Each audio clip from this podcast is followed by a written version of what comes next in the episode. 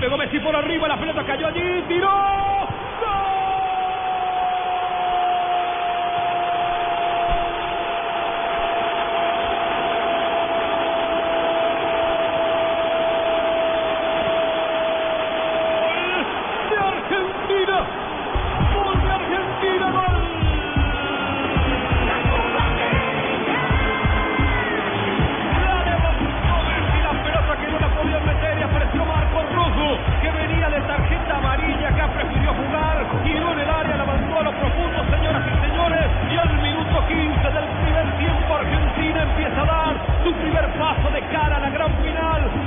Argentina tiene uno, Paraguay cero, comenta Juan José Buscalia.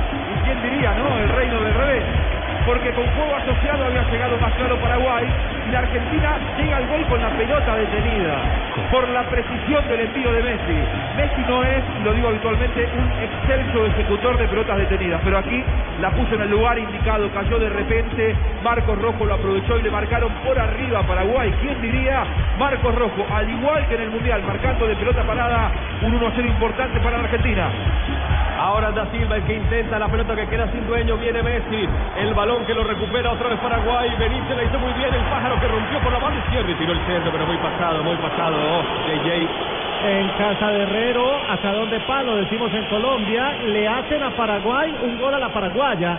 Un centro al primer palo, el cabezazo entre los dos jugadores que marcan, porque van dos a referenciarlo, y habilitan a Rojo para que, para que marque la, la rotación, rematando a puerta en la 5.50. Una bonita combinación con balón detenido y por la vía aérea. No vuelvo a dar minutos. No vuelvo a dar datos. Seis de los últimos goles de Paraguay de pelota quieta y le hacen un gol de pelota quieta. 33% de remate de cabeza y se inició por arriba porque no la pudieron sacar por arriba. Miren lo que le pasó en tres minutos. Se puede, vamos con el siempre se puede. Juanjo Buscalia. Y Marcos Rojo, el goleador del partido, la Argentina le gana 1 a 0 a Paraguay.